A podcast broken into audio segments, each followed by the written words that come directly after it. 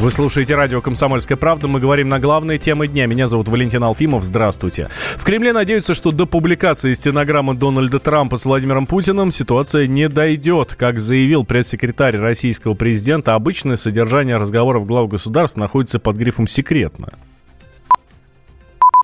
Конечно, эта практика достаточно необычная, такая публикация. Как правило, материалы подобных бесед на уровне глав государств носят гриф или секретно, или совершенно секретно. Это обычная мировая практика, и, как правило, конечно, это не публикуется. Украина это было сделано по взаимному согласованию. Мы, э, конечно, хотели бы надеяться, что в наших двусторонних отношениях, где и без того полным-полно проблем, э, до подобных ситуаций мы не дойдем.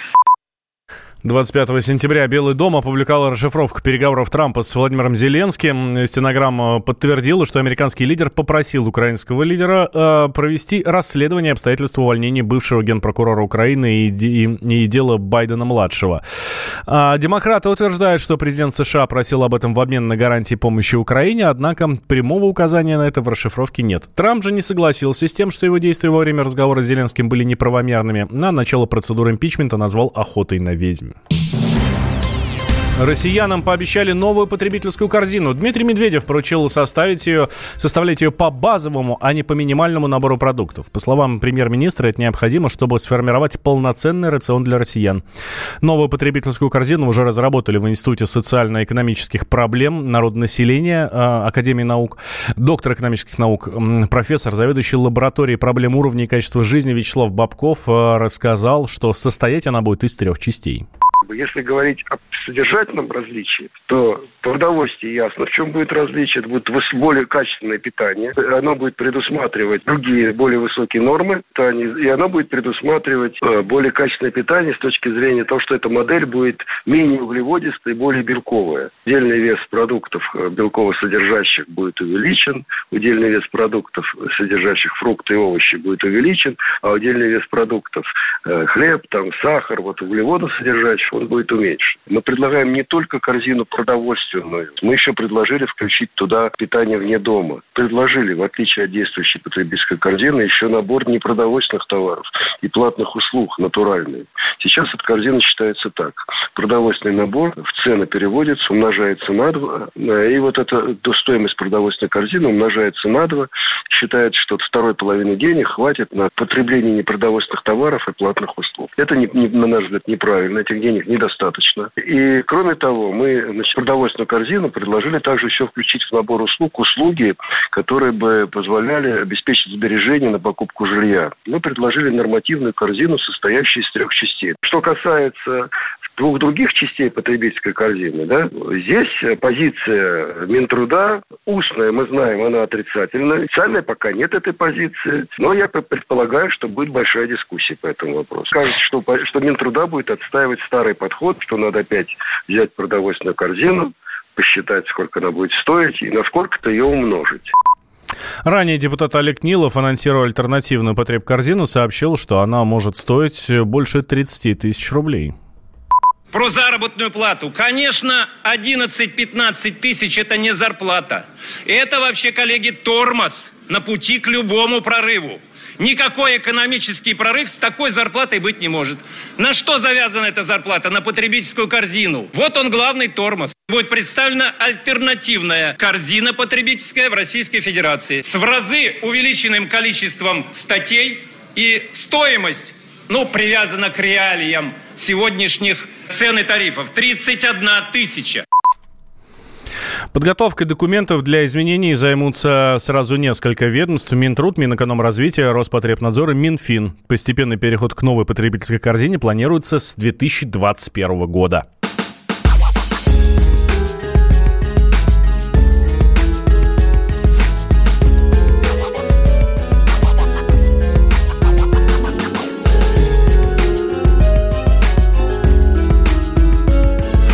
Осенний марафон на радио «Комсомольская правда».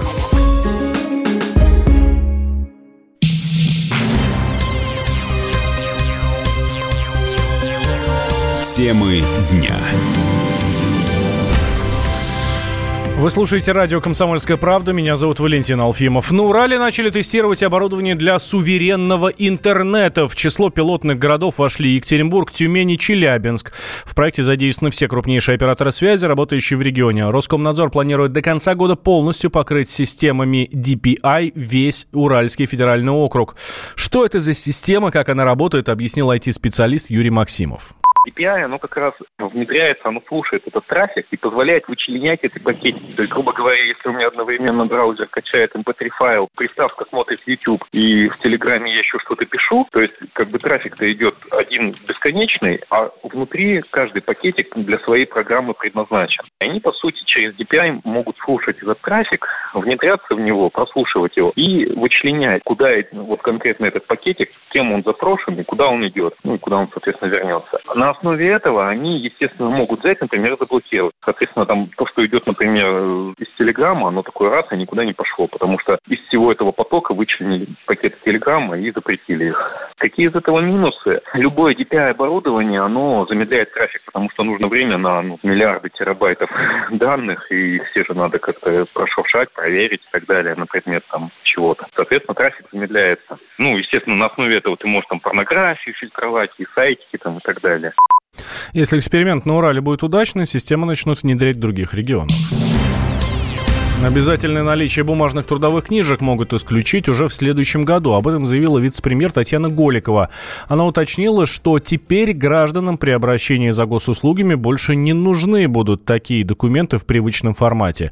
Все данные будут присылать в пенсионный фонд. Однако работодатели по-прежнему смогут потребовать от работника бумажную трудовую. По словам генерального директора, э, генерального инспектора труда Ассоциации профсоюзов России Сергея Храмова, привычные документы о стаже станут выполнять роль резюме.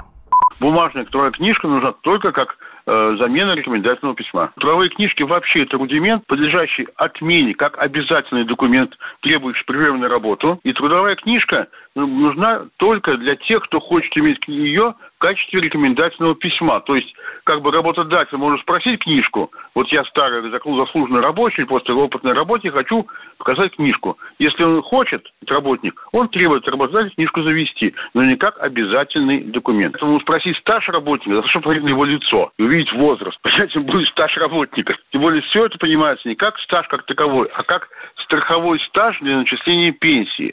Все вопросы, связанные с пенсиями, находятся в пенсионном фонде. Работник подтверждает только свою квалификацию. Несет, если у него есть специальная квалификация, несет соответствующий диплом, свидетельство, там, какое-то удостоверение, что он там э, газосварщик, там, бурильщик или еще что такое. И там указана его э, классность, э, стаж и все остальное. Причем вторая книжка. Ранее Госдума приняла в первом чтении законопроект о введении в силу электронных трудовых книжек, и если его одобрят, закон вступит в силу с января следующего года. В первом, а, на первом этапе электронные трудовые книжки получат около 60 миллионов граждан. Максим Аверин прокомментировал пьяный дебош на борту самолета. Актер написал в Инстаграме, цитата, «У меня все хорошо, не волнуйтесь». Ранее стало известно, что Аверина задержали после полета рейсом Барнаул-Москва. Со слов очевидцев, актер был пьян и не стеснялся в выражениях в разговоре с членами экипажа. Теперь Аверину грозит наказание по статье «Мелкое хулиганство». За нарушение общественного порядка ему выпишут штраф э, от 500 до 1000 рублей, а может быть даже арестуют на там, до 15 суток. Исполнительный директор агентства «Авиапорт» Олег Пантелеев считает, что для борьбы борьбы с неадекватными пассажирами нужно разрешить экипажу применять спецсредства. К сожалению, в одночасье эта проблема не решается. Мы понимаем, что сейчас принято достаточно большое количество различного рода мер, которые должны дать адекватную защиту отрасли. Также очевидно, что если пассажир уже в э, несколько невменяемом состоянии попадает на борт воздушного судна, сделать так, чтобы он адекватно начал воспринимать события, практически уже невозможно. Поэтому, вероятно, сейчас есть только лишь два момента, которые не урегулированы, но которые, вероятно, стоило бы все попытаться урегулировать. Первый из них связан с тем, что желательно предоставить сотрудникам авиакомпаний полномочия по применению силы и спецсредств в отношении авиадебаширов. Желательно наделить сотрудников правом применения различных спецсредств. И другой момент, конечно же, важен развитие практики так называемых черных списках. Нужно, чтобы существовал единый на федеральном уровне черный список для различных видов транспорта. Как удалось выяснить «Комсомольской правде», на этом рейсе крайне вызывающе себя вел не только Аверин. Сотрудники авиакомпании рассказали, что во время полета два пассажира бизнес-класса грубо нарушали правила поведения на борту воздушного судна, нецензурно выражались и оскорбляли бортпроводников, всячески создавая дискомфорт для других пассажиров. На устное или письменное предупреждение экипажа дебаширы не реагировали. Банковский сектор. Частные инвестиции. Потребительская корзина. Личные деньги. Вопросы, интересующие каждого. У нас есть ответы. Михаил Делягин и Никита Кричевский. В эфире радио «Комсомольская правда». Час экономики.